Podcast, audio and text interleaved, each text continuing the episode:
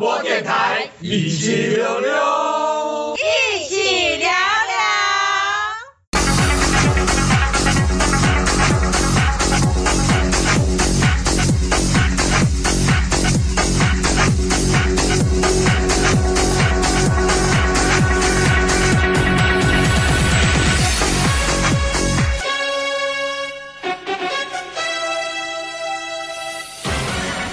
哎，大家好，欢迎大家收听一匹每周新闻点评，我是节目主持人柏青哥。大家好，我是。Eddie 好，嗯，第一个新闻，第一个新闻就是 Apple 呢，看着 iPhone 十四 Plus 生意好像卖得不好，所以他到底又在想什么啦？他要重新评估呃 iPhone 十五的发表阵容吧，可能就是不要一次发那么多吧。也许啊，是吗？感觉看起来看起来应该是这样吧，因为他现在每一次每一次都是大概六六个机种嘛，对不对？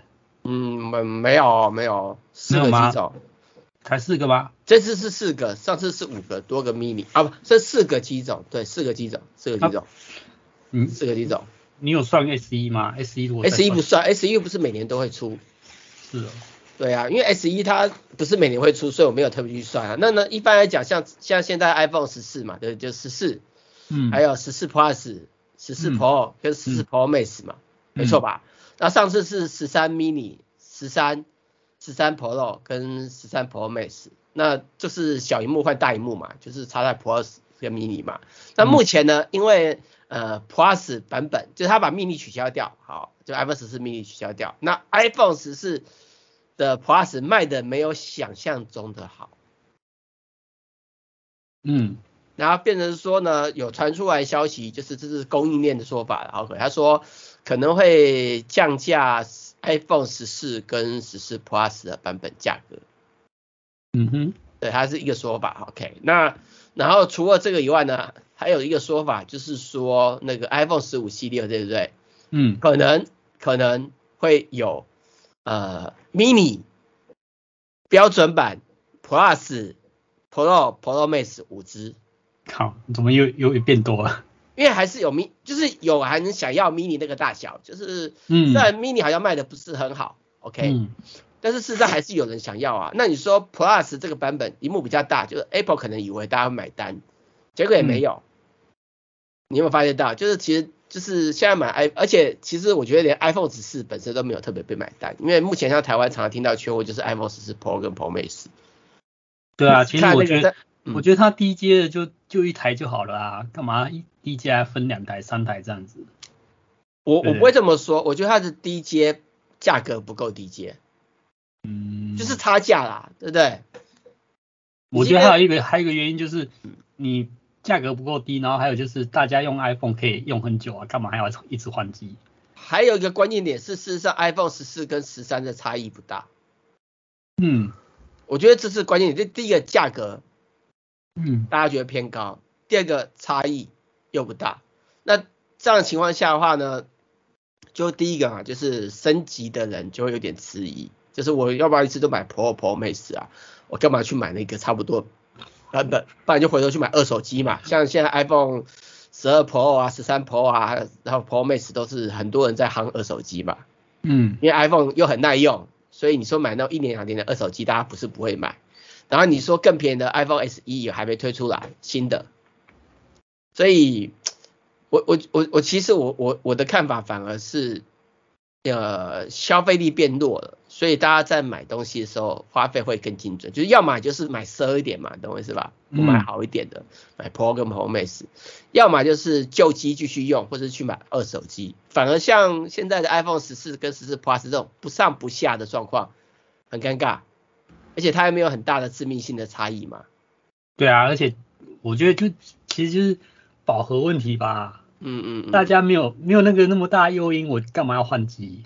因为这是 iPhone 十五、十四的那个 Pro 跟 Pro Max 机，就很多人在说话，就是觉得这个 CPU 改的不多嘛，你记得吧？可是问题是，它甚至它是 Pro 版、Pro Max，它是有些差别嘛？OK，它是有差别，但是标准版跟 Plus 版真的是差异不大，真的是差异不大。好，那那我觉得这个的调整也是合乎状况的，但是我觉得 Apple 必须要思考的就是，现在消费者的购买力就只有上跟下，没有中间。那像 iPhone 十四、十四 Plus 这个价格跟产品定位，我觉得他们要去思考。其实如果我是 Apple，说实话，如果我是 Apple，我会直接推出什么 iPhone 十五 mini 啊，iPhone 十五 SE 啊，然后 iPhone 十五 Pro、iPhone 十五 Pro Max，我。Plus 版跟标准版我都不推了。对啊，就是低阶你就推一个就好啦。对啊，就要么就要么就是 mini，因为 mini 有特色嘛，有的人就是喜欢那么小。其实我也喜欢 mini，老实说，我真的也喜欢 mini。不过因为我需要的功能是 Pro 才有，所以我没有办法。因为我其实我还是需要需要比较强的摄影能力，虽然有改进一点点，可是我在选机器的时候，我还是必须选比较强的功能，因为这是跟我工作方面是有需求性的。OK，那可是我本人是喜欢 mini 那个大小。好拿，好塞，放在口袋里面不会鼓鼓的。嗯，对。然后你说续航续航力差一点，其实对我而言，我觉得还好。为什么？那我可以带一个那个 MagSafe 的行动电源在后面充电呐、啊，它不是磁吸柱嘛，对不对？嗯。啊，甚至我我平常如果有在开车，我车上都充在那充电呐、啊，所以我没有差别啊，你懂我意思吧？嗯。所以对我也是这样，那只是因为我需要。Pro 的功能，所以我才选 Pro，不然我我也是蛮喜欢 Mini 的。那 S 一我觉得就是真的是低价入门，就是他们要换手机，可能 S 一的吸引力会比较高。如果说它是推出预期中的那个新的 S e 的版本的话啦，对，那那那必然要看 Apple 要去审慎的思考这一次，我觉得 iPhone 15是一个很审慎的思考的这件事情，而且其实手机市场你也知道嘛，已经饱和了。现在不是有传出是四年才会换一次手机嘛，对不对？对啊，对，那这样子饱和情况下，我其实我觉得 Apple 要思考的是，应该要有一个划时代的新的前坑产品来填补市场，比如说他一直说要出的那个 AR 头盔啊，对不对？嗯，一直没出嘛，对不对？或者是什么之前有传出来要说什么 iPad mini 折叠版，也没传出来嘛，也没出来又说没有嘛，我觉得它必须要有一个比较划时代或者是比较大的特别，不然。我个人对于明年 Apple 的销售状况，我是很看淡的。应该说，我对于整个智慧型手机的市场，我都不是很看好。我觉得就是明年可以持平就不错啦。嗯嗯，明年可以持平就不错。对对，好。对对，如果没有什么新的产品刺激的话，持平或是说微幅的增长，我觉得就是大概已经是很不错了吧。啊，阿门阿门。好，下一个新闻。下个新闻就是有传出 iPhone 十五会采用 A 十七的晶片，然后呢，传出来这个消息是十七一样是注重电池续航能力而非效能，而且是用三奈米制成的哦。对啊，就是台积电的啊。嗯嗯嗯。啊，你看这个新闻，你怎么样的想法？就，嗯。我觉得还好哎，我觉得增加续航力是是蛮不错的啊。你说效能的话，坦白讲，现在手机的效能好像是不不是过剩吗？对，现在跟早期的电脑一样，效能过剩。对啊，所以说你在提效能也没有什么好，就是你真的要拿来做什么应用，也是专业人士才会去用到，一般人根本对那个无感啊。你反而提升那个电池续航力是比较有感吧？就是。对，电视虽然这样有感，这很明显。那我个人的看法，我个人的看法，我觉得 Apple 为什么要强调这个效能部分，是因为竞争者一直在呃效能提升。那 Apple 现在所诉求的市场的知名度就是永远是最快的，所以我觉得它不能够不提升效能，因为它必须维持这个市场的 Number One 嘛。嗯。那可是相对而言，因为 S7 是用三纳米的制程，OK，那三纳米制程当然就会比较省电嘛，因为制程。制程的话耗电更低嘛，对不对？OK，、嗯、然后呢，相对而言，因为它三纳米制程，对不对？那它稍微再加一点频率就跑更快了。它搞不好不用改，给我大家只要加超一下频就可以，你懂是吧？嗯，因为它省电，省电嘛，对不对？嗯，嗯，那那基本上我觉得它 A 十七稍微改修为那个优化一点架构会更快，我觉得没有问题。OK，那继续保持现在市场的领先优势。在站在它用三纳米的架构而言，我觉得这个问题也不大。那你说省电，它用三纳米一定会比较省电。但是现在一只手机会耗电的，并不是只有 CPU 嘛，嗯，也不是只有 GPU 嘛，它还有其他部分，像荧幕啊，对不对？嗯嗯。还有呃一些无线晶片的部分也是会耗电啊。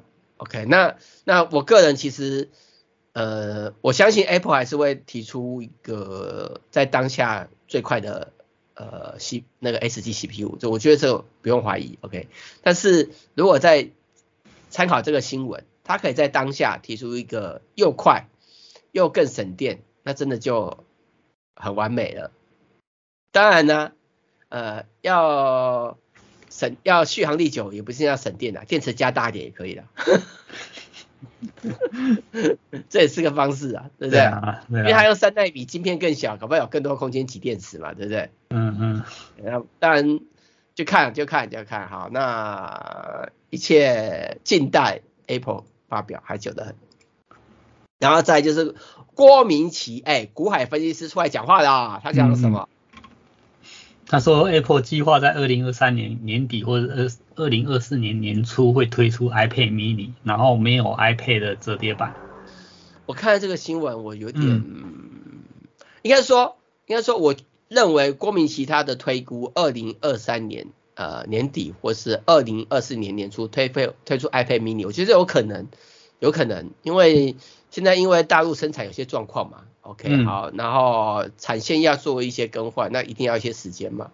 那按照这个时间推估，我觉得是有可能，因为 iPad mini 也该改版的，老实说也该改版，OK。但是没有折叠版的 iPad 就让我觉得，嗯。可是坦白讲，我觉得 iPad 做折叠版有些不太适合的感觉。为什么？因为你你如果做折叠的话，它那个中间的那个折折折起来那个地方啊。它在那个触控的部分，我的感觉啊，它一定会有那种类似可能那种感触会比较不一样。那如果说你 iPad 是主要是拿来就是例例如说拿手那个那个那个笔啊，感压笔去去画画或什么的话，在那个折弯的地方，我觉得那个地方可能会产生很大的误差。嗯嗯嗯，但是我的看法跟你不一样，因为之前的。新闻推论是 iPad mini 会变折叠版嘛，对不对？嗯，那 iPad mini 因为荧幕比较小，加上它并不是呃它的大小并不适合做绘图嘛，大部分要绘图是买 Pro 来用比较多嘛，对不对？嗯嗯，对，所以我觉得触控笔这件事情还好。那你说中间有那个折痕，就我现在看的新的 OPPO 那个折叠手机，呃，荧幕点亮的时候其实看不太出来。OK，当然滑过去可能会有微微微的凹凸问题。那 Apple 可能会再优化一点，因为还有时间嘛，还没有推出嘛，可能它还会有一些优化。嗯、OK，那目前为止我觉得已经越来越好了，恐怕到 Apple 到时候推出来的话呢，最少一两年之内可能看起来没什么问题，我猜啦，我猜啦，我猜啦。OK，但是但是 iPad mini 已经也是越来越没卖点，为什么？因为 iPad mini 你不觉得这个产品线跟 iPhone Pro Max 重有点重叠？就 iPhone Pro Max 的大小已经快跟 iPad mini 差不多了。就荧幕的部分，你懂我意思吧？嗯嗯嗯。那如果说这两就只是宽度有些差别，OK，那如长度已经都差不多了，OK，那如果说只是这样差别的话，那我觉得 iPhone mini 本身就有点鸡了，OK，那那如果今可是 iPhone mini 如果它推出个折叠版的话，哎，那不一样了，而且 iPhone mini 的销量，呃，因为会买 iPhone mini 的 iPad mini 的人会希望比较小的嘛，那折叠也很符合这些人想法啊。而且它的折叠，我猜测它的折叠是很单纯的折叠，它不需要做双荧幕嘛。就是你看现在很多折叠手机是要双荧幕，就盖起来之后有个小荧幕，打开有一颗荧幕，对不对？嗯。啊，如果是平板电脑就没有必要嘛，平板电脑就是便于携带嘛，它就出来就打开就好了嘛，平常也是折起来嘛。嗯。所以它不需要有外荧幕嘛。对，那以这个方式来看，我觉得它还蛮符合 iPad mini 的市场定位，因为像我而言呐、啊。我会想要 iPad mini 的原因就是什么？呃，可能就是看看书啊，看看影片，然后什么什么之类的。我不会想要拿当生产力工具，你懂我意思吧？嗯嗯嗯。我要生产力工具，我一定买 Pro 嘛，对不对？嗯。我连我当初有买过 Air，我他妈 Air 都直接说不要，为什么？因为很现成，因为 Air 它不是 Thunderbolt 界面啊，那荧幕也有点差别啊，你懂我意思吧？那我如果今天是要做专业需求的话，我当然是买 Pro 版本啊，而且 Pro 的才有 N 系列 CPU 啊，对不对？你你那个是比较高阶影片用途啊。我的意思，我的意思，如果说你是那种比较一般工作性质或学生上课什么做笔记的，他其实不用到那么好的啊。对，但是学生会喜欢折叠啊。学生，你懂我意思吧？嗯嗯嗯。他在校园，但是拿折叠比较酷啊，你懂我意思吧？学生嘛，啊、对不对？啊，是是是。对，而且很多女生她们也喜欢买 iPad mini，对于女生而言，折叠的 iPad mini 其实也符合市场需求啊。那倒不一定吧，我看女生都喜欢超大手机的。对，他们喜欢大萤幕手机，但是我看过有很多女生在买 iPad，喜欢买 iPad mini，因为她们觉得比较大，就是比较小好拿。嗯，对，那然后你说业务的而言的话，业务如果是一般的少量输入，我觉得也都还好。好，那不管怎么样，不管怎么样，呃，郭明奇郭大分析师这个分析，当然一定有他的情报来源跟想法了。虽然他的命中率呃一向很高，一向很高，当然我也不能说他不高，反正就就这样子，好不好？啊、哦，那另外就是呢，国外呢有网友呢把那个旧的 iPhone A 十二处理器的版本，呃，它是有 Face ID 嘛，增加了 Touch ID 指纹辨识功能，DIY 完成，哇，很酷诶。就是你要用 iPhone XS 或者 XS Max 那那几款手机吧？对啊，就是，嗯，好啦，我觉得就就这样吧。没有，就是指纹辨识还是有它的优点在啊，不是说不好啊，因为有些人就喜欢不看着荧幕，然后就解锁嘛。嗯嗯。对啊，你 Face Time Face ID 你每次都脸在朝过去，不是吗？嗯。啊，有的人就不喜欢，而且你知道 Face ID iPhone 十四没以后没有这个问题啊，但 iPhone 十四之前版本都必须直着看，直到 iPhone 十四才支援横看 Face ID 解锁。哦。就是你之前就是要拿着直直的嘛，对不对？嗯。你躺在床上也要拿着直直的才能解，你懂我意思吧？嗯。啊，到到 iPhone 十四才才才提供的就是横看也可以解锁。像比如说有的人会拿 iPhone 看影片嘛，对不对？嗯。对，然后或者躺在床上拿起来的时候，那时候你真的很，你你有时候躺在床上你拿手机拿起来不是直的，是横的，你懂我意思吧？嗯。对对，好，那所以这些人就会觉得，哎，还是有差别。呃，但是这个 DIY 就是大家看看就好了，反正大家懂的，我们一般人不会做。嗯，好，我们先休息一下，等一下继续今天的主题吧。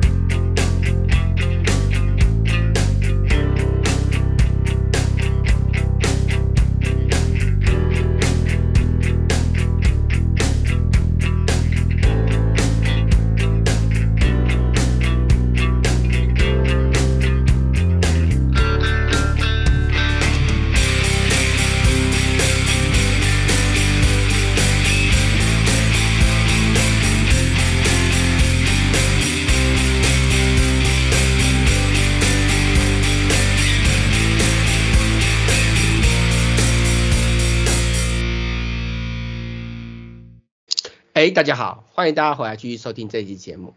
那我们接下来要聊的新闻就是国外传出，就是 Google Pixel 7的后镜头会无故破裂。但它这无故破裂，并不是那个镜头，是那个镜头外面那一层玻璃啊，你知道？嗯、对，那我觉得蛮蛮惊讶的，嗯，就为什么会突然有这种事情发生呢？这应该正对啊，正常来讲，这个品质不应该可以做到。那我会破掉啊，而且是蛮有蛮多人说什么，因为可能最近天气的关系，那个冷的冷的关系，所以碎掉。可是就算是这样，也没听别家厂商的镜头会这样子啊。对，当然就像刚刚 Eddie 说的，就是有使用者说他们的 Pixel 7没有掉也没有摔，然后就突然破裂，然后可能是。温度变化，因为他说因为有极端温度啦，那那可是就他那个 Twitter 上面的发言是，他们说什么十六度突然到负二度，就是从屋子里面是十六度嘛，对不对？嗯。到外面突然负负两度，然后十五分钟之内就会破裂，诶，这个真的是很极端呢。嗯。我我我其实我其实会这么说，我觉得当然有可能发生这种事情，因为你。在温度的呃短时间的那个那种高低差很大的话，对于玻璃这种东西其实是有可能发生的嘛，对，就那种热胀冷缩的问题嘛。那那我的看法是，呃，可能可能哦，可能是 Apple 在测试那个或是它的那个验证，啊不是说呃 Google 对不起 Google 对，Google 在验证它这个零件，就是那个那个后置镜头的外面那个玻璃那一片。它可能验证的规范并没有完全考量到这个极度极速的温差这件事情，你你知道我意思吧？嗯，可是，嗯，可是怎么样？我不知道啊，因为那个不是有什么那个那个什么什么安规还是什么的，我不知道那个安规里面会不会有规范这种东西。我我不晓得，我是没有听，因为我以前自己在做手机片的时候，我们也没有去特别测极端环境这件事情，就是因为会。会测说什么最低温到多少，最高温？对，跟不会测短时间之内高低温差别，对吧？他们现在就是，嗯、他这个看起来就推特上面发言，就是在短时间，就是从室内温暖到室外，嗯、外面正在下雪，嗯、突然很冷，你懂我意思吧？尤其是像手机这种东西，你从屋内拿出来看到屋外拿出来看，短时间之内。会经历到很大的温差，这是完全常常可能会发生的事情。那像我们像很多在设计产品的人呢，因为比如说我们在我们是比较热带地区嘛，所以我们可能没有会考量到这么大的温差。你你懂我意思吧？啊，玻璃这种东西，呃，有时候你要做的规范更好，但是更贵嘛。那当然，我觉得不是价钱的问题，我觉得可能我的个人猜测，就只是 Google 当初在定这个材料验证的时候。没有想到会这么严重，你懂我意思吧？嗯哼，我个人的看法，好不好？啊，那不管怎么样呢，呃，就是看后续部分了，好，那有可能 Google 会推出召回，我们也不知道，反正就来看看吧。但目前目前看到是，他要求他们要付钱去维修，要四百块美金，干。嗯，好了好了，看看看看看看，对，那下一个新闻就是有荷兰车商打造了特斯拉 Model 三零车。好无聊，好啦，也可以啊。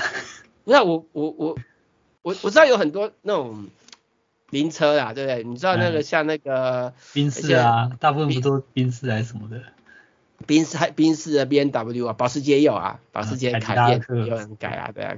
然后什么这还有那个，然后最近我常比较常看到是那个那个 L N，就是那个 Toyota 那个高级车，懂我意思吧？对。嗯对，还有 Lexus 也有。那那改装特斯拉当灵车，我我我不太理解它的目的在哪里？哎，就跟着潮流嘛，因为大家都喜欢特斯拉 Model 3嘛。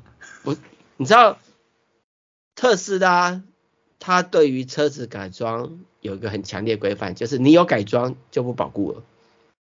嗯，你有改装，你只要有改装，你回去送修。嗯就是人为了，就不保固了，哦，嗯、你懂我意思吧？然后，可是特斯拉里面有很多东西牵扯到需要保固，比如说电池，嗯，它有它有一定的里程数的保固嘛，比如说它的马达，对不对？那你如果今天，因为看起来它这个是蛮大的一个改装，虽然看起来没有动到动电力，但没有动到那个动力，但是它动到车体外观，因为它有装一些有的没有灯，它动到电力系统。你动到电力系统，这个特斯拉到时候一定会说你就是不出保固，就是人为维修，你懂我意思吧？他没差，搞不好只是做噱头吧。哦，对对，做个噱头，然后大家说，哎，听听说你们这里有这种特斯拉零车是吧？然后就增加增加回客率。可是广告嘛，做广告嘛。好吧，我无法理解他们在想什么。啊，随便随便啊，啊，无言了无言了。然后另外就是那个任天堂的 Switch 全球统计，哎，嗯、卖的比 PS 4还好，销售量破一点一八亿台，哦，太厉害了，已经排入史上前四名了。对，但是我觉得还没有干掉那个 PS Two。对，PS Two 多少？看一下，它上面没有写。第一个不是吗？第一是第一个是 PSP，哦 PSP，第二个是什么？Xbox。哎，那 PS Two 怎么没写啊？它上面只放那个最近几年的游戏机吧，比较旧的游戏机就没有放它。我记得好像第一名是 PS Two，如果没记错的话。不是，第一名是 Game Boy。哦，Game Boy 哦。对啊，你没看它的顺序就是 Game Boy，然后再 NDS，再 PS Two。懂，所以 PS Two 是第，可是如果如果以桌呃家机，因为 Game Boy 跟 NDS。是掌上型，掌上型的，但是 PS Two、啊、如果以家用的电玩主机，第一名就是 PS Two 嘛。对啊，对啊，那 PS Two 真的很威，对，连我自己都买过两台。你买过几台 PS Two 啊？买一台而已啊，干嘛买两台？坏掉啊？没有，不，嗯，也也不是，我忘记我，哦，我就先买，然后玩完没玩又卖掉再买。哦，想起来，对，玩完没玩又再买一台，而且我买的第一台是两万型的。就是第一台 PS Two 你知道第二台 PS Two 有什么特别的地方吗？嗯，是什么换片什么的功能？不是，不是，不是，它有两个特别的地方，其中一个地方让它变成超热卖，然后也让 Sony 必须要赶快改版。可以玩那个盗版的啊？不是，你知道以前那个，因为 PS Two 是可以播 DVD 的嘛，所以有不少人是买 PS Two 来放影片的。哦，你知道它那个是没有没有分区的。对，没有锁区的，对不对？对，没错。嗯、想起来，因为 DVD 里都有锁区，结果它居然没有锁区。嗯。但是它还有另外一个特点。嗯。就是它的蓝光头死的，它把它的那个 DVD 读写头死的比较快，所以比较短。因为他第一批嘛，你懂我意思吧？嗯嗯。对，第一批我们都知道。然后呢，他后来有出第二批，好像是二零零八型吧，如果还是两千，还是两万一千型，还是两年，我忘记了哈，反正新的。后来那一型呢，锁区被改掉了，对，就是那个部分就，但是事实上呢，有人发现到改了没有用，为什么没有？你知道吗？因为两万型有附，就是就是那时候他放那个 DVD Play 的那个程式，对不对？是放在记忆卡里面。嗯因为它里面没有空间的，嗯，OK，所以它要附一个记忆卡。好，然后呢，为什么会不锁区？是因为那个记忆卡程式播放程式没有锁区。好，然后呢，后来的改进型呢，改进了这个问题，OK，但是呢，你只要能够拿到原本那个记忆卡，把那个播放程式 copy 过去记忆卡里面去的，就可以不锁区了。好像到两万三千型以后才完全的真的锁住了。对，好好笑吧？那为什么他当初会附一个记忆卡放播放 DVD 播放程式？是他当初在第一批要生产的时候，为了省钱嘛，那时候 Flash 很贵，对不对？嗯。所以他把他省下来，没有空间放 DVD 播放程式，然后等到他要出货才发现到，哎，我们的标榜是放 DVD，结果没有 DVD 播放程式，所以就每台机器附个记忆卡，然后记忆卡里面可以放 DVD 播放程式。这也太瞎了吧？不过那个时候的 Flash 真的很贵的，我们我我觉得可以理解。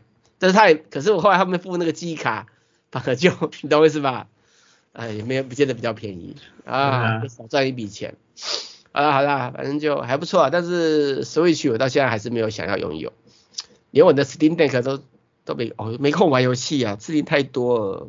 嗯，人生被工作挤满。嗯，拿过来吧，我帮你玩。干。哦 下一个就是有人改造了一个超迷 DIY 啦，做了一个超迷你的游戏机，里面有三百款游戏。Game Boy 的迷你游戏机。嗯，很厉害诶。对啊，而且它就是用那个 Arduino 这种开发开发版，就是现在很热门，很、嗯、很多人在用的那种。装模拟器嘛，对不对？嗯，应该吧。对啊，这一定装模拟器啊，，Arduino，有人做模拟器啊。有些、嗯、像你现在那种，你现在去玩那有些那种那种不是很遥感在一起那种多少合一的、啊，那都是用这个做出来的。嗯嗯嗯。对啊。然后当然是八位元，好啊，很酷啦。但是我觉得这就是情怀了。对。对啊、不过它比较特别是搭的是 OLED 单色萤幕。嗯。一二八乘六十四解析度，好吧，就以前八位元游戏，OK OK，没有问题。啊、以前的游戏那个解析度，你给它再高也没用啊。对啊，也是。好，那下一个新闻就是那个新版的《最终幻想》，这应该叫第几代啊？十六，十六代，十四吗？不是，不是十四啊。它上面写十四啊，新生爱奥杰亚。这是十四吗？对啊。不是已经出到十五代，现在才十四代吗？所以，嗯，FF 十六啦，十六啦，那就是你新闻标题写错了。新闻标题写错了，这个数字标错了。哦，你看你那 Twitter 上面是十六，可是你新闻上面的标题跟内文都写十四，那个罗马字你都写。哦，罗马字拼错就对了。对。哦。那个小编在搞什么啊？啊，好，罗马字拼错，我真的很少用罗马字。对，打颠倒了嘛？对啊，是 V I 颠倒过来的。对啊，叉 V I 才对，不是叉 I V 啊。哦，打颠倒，那个不知道该怎么回。好，那呃，终最终幻想十六，好，呃，预计会在二零二三年的六月二十二号，然后在 PlayStation 五上面独家推出。所以不会又是什么四四个五男还是什么的？不知道，但是 但是你知道现在这个最终幻想的东西只会锁一段时间的平台，他大概听说这个只会锁半年，半年后就会在其他平台上推出来了。嗯嗯嗯。所以如果不急着玩的人，可以稍微等等。嗯嗯。真的可以稍微，但是听说 Xbox 不会出啦，所以 Steam 应该会有啦。那那基本上 Steam 会有就 OK 了，而且而且等其他平台出来也比较好，因为呃前面半年很要 debug 嘛。哦，对啊。其他平台出来可能都含有那个什么 DLC DLC 版什么，对对，像一起含给你啊，Steam 就是有含 DLC 版本再卖给你这样子，也没有比较贵？啊，而且 Steam 还会打折哎，对啊，他最近他那个他最近他那个新的那个太空战士就打折了，然后打打六折再卖，还是还是蛮便宜的，对不对？嗯，打再多也没用啊，你也没空玩啊。对啊，怕 我本来想买 啊，一直买不下去，不是没有原因。所以说嘛，你买了，然后我帮你还，对不对？干，你没卖。好，另外就是那个 PS Plus 呢，有一月份的限免清单公告出来，有《星际大战》的绝地呃组织陨落、公理边缘二，好，那《星际大战》好，PS 四、PS 五都可以玩，好，然后还有《异尘余生七六》。好，嗯，其实我觉得这游戏我都没什么兴趣，呃，不晓得。这个所谓的免费游戏啊，都是指说你要先成为它的基本或是升级或是高级会员资格才可以，对，也就是你要先缴会费啊，对，就月租费啊，就是变相的，哎，他可是他这个他这个是免费下载，你懂我意思吧？对对，讲到这个会费，然后之前他们不是在搞那什么？订阅制吗？然后后来那个订阅制那个游戏到底是数量到底是变怎样？我们都 都没有没有研究。但它这个就是订阅制啊，就订阅制的。对啊，这是订阅制的啊。啊，等一下，订阅制本来就可以有免费玩了，干嘛还？我也我也不知道。它这不是订阅制，它因为它的会员有分两种，一种是真的是订阅会员，就是可以玩玩到饱那一种。一种是就是基本的会员或者高级会员，然后那种就是可能可以有一些每个月会提供几款免费游戏的这种。对啊，就这种啊，你自己看，那每个月最少缴一百九十八块啊。是这种吗？对啊，我二十就这种啊，每个月最少缴一百九十八块。那他那他本来就是可以吃玩到饱的不是吗？为什么还要说什么？他不是所有游戏，他有限游戏。对啊，他没有所有游戏，懂我意思吧？他有一个清单，对，懂吗？那这个清单呢，就每次公布，你懂吗？那这样子他是一一个月才三三个四个游戏可以玩，是？他还有之前的、啊，他有之前的、啊，他只有增加，你懂我意思吧？那你可能有删也有删除了，那当然他这边有看啊，像像这边像他这个升级版、高级版，它有这么多游戏啊。那以下它有一个基标准版，我们来看它的版本功能说明，等一下啊，啊，它的基本版本好。你基本版本一百九十八块，就是可以让你多人游戏，还有可以下载那些每月免费，就是这样子而已，懂吗？嗯、啊，你要下载数百款的话呢，你要呃要那个升级版就有数百款，但是如果你要高级版，对不对？嗯，就是呃也是数百款，但是有更多啊，我也搞不太清楚。感觉他那个订阅话还是雷声大雨点小。对呀、啊。好了，我们先休息一下，等一下继续今天的主题吧。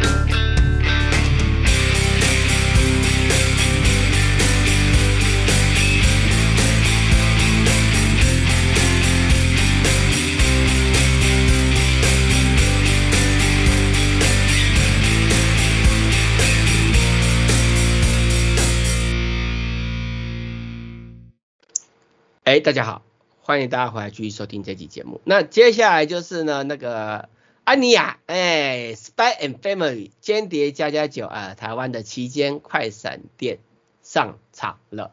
然后呢，比较特别的地方，我知道 AD 没去啊，但我有去，我还有拍影片，OK。比较特别地方，它是有一比一等身大小的安妮亚。三 D 的哦，不是那个，不是那个纸牌哦，你知道意思吧？你是说你那个 YouTube 影片封面的那个吗？对对对对，对，感觉超超恶心可怕的。现场看还好啦，但是我不知道截图截出来会怎么觉得。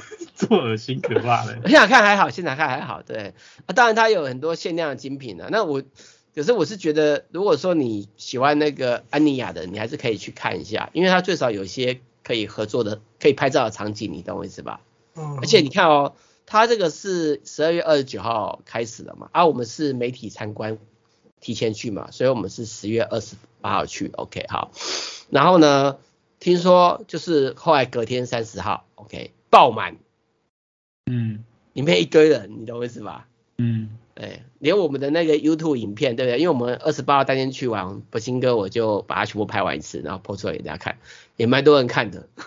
现在现在动漫其实到哪都是人潮啊。对啊，真的不错，真的不错。嗯、好了，就是这个活动还蛮久。真好。对啊，这个活动还蛮久，可以到二月二十八号啦，然后里面有不少精品的。那博兴哥我是完全没有买了，我都没有那个兴致，你懂我意思吧？就是这个卡通我有看，可是你买它的东西是两回事，你懂我意思吧？嗯，对，我是还好，但是它里面有一些比较特别的部分，比如说什么什么围裙啊，还有什么披肩啊，你懂我意思吧？嗯嗯嗯。对，就是那个安妮亚制服的围裙，就嗯，我不知道该说什么。呃，这个什么，这个是那个那个什么 SDO 的剧情嘛。啊，那还有一些什么隔热手套啊，对不对？什么都没有。还有就是安妮亚的那个小小公仔，可动式的也有，还蛮贵的，一两千块一只哎。公仔差不多就这个价格啊。哎呀，钱难赚。那我他那边还有一些。有现场有一些呃杰尼家家造型的鸡蛋糕啦，对我有他有提供一份，所以我吃，还有饮料，饮料没有送，所以我没有喝。OK，对，大家有空还是可以去看看啊，反正快闪那个店是不用钱的，你可以去晃一圈，嗯、不花钱也 OK，好不好？嗯，去拍个照什么什么都没问题。呃，活动到二月二十三号的二二八，好，二二八，呃，不是那个日子的二二八，不要误会，嗯。那再下一个新闻就是那个 B&O 呃推出一个二零二三年的新春限定系列，就是它的有些产品出现那个新春的版本。B&O 是什么什么什么东西啊？B&O 很有名啊，什么？有钱人家里面都会放一套 B&O 的音响或者喇叭。哦哦，它就是那种，你只要去他们家看他们有 B&O 的喇叭、嗯、音响、电视，我不知道这是有钱人。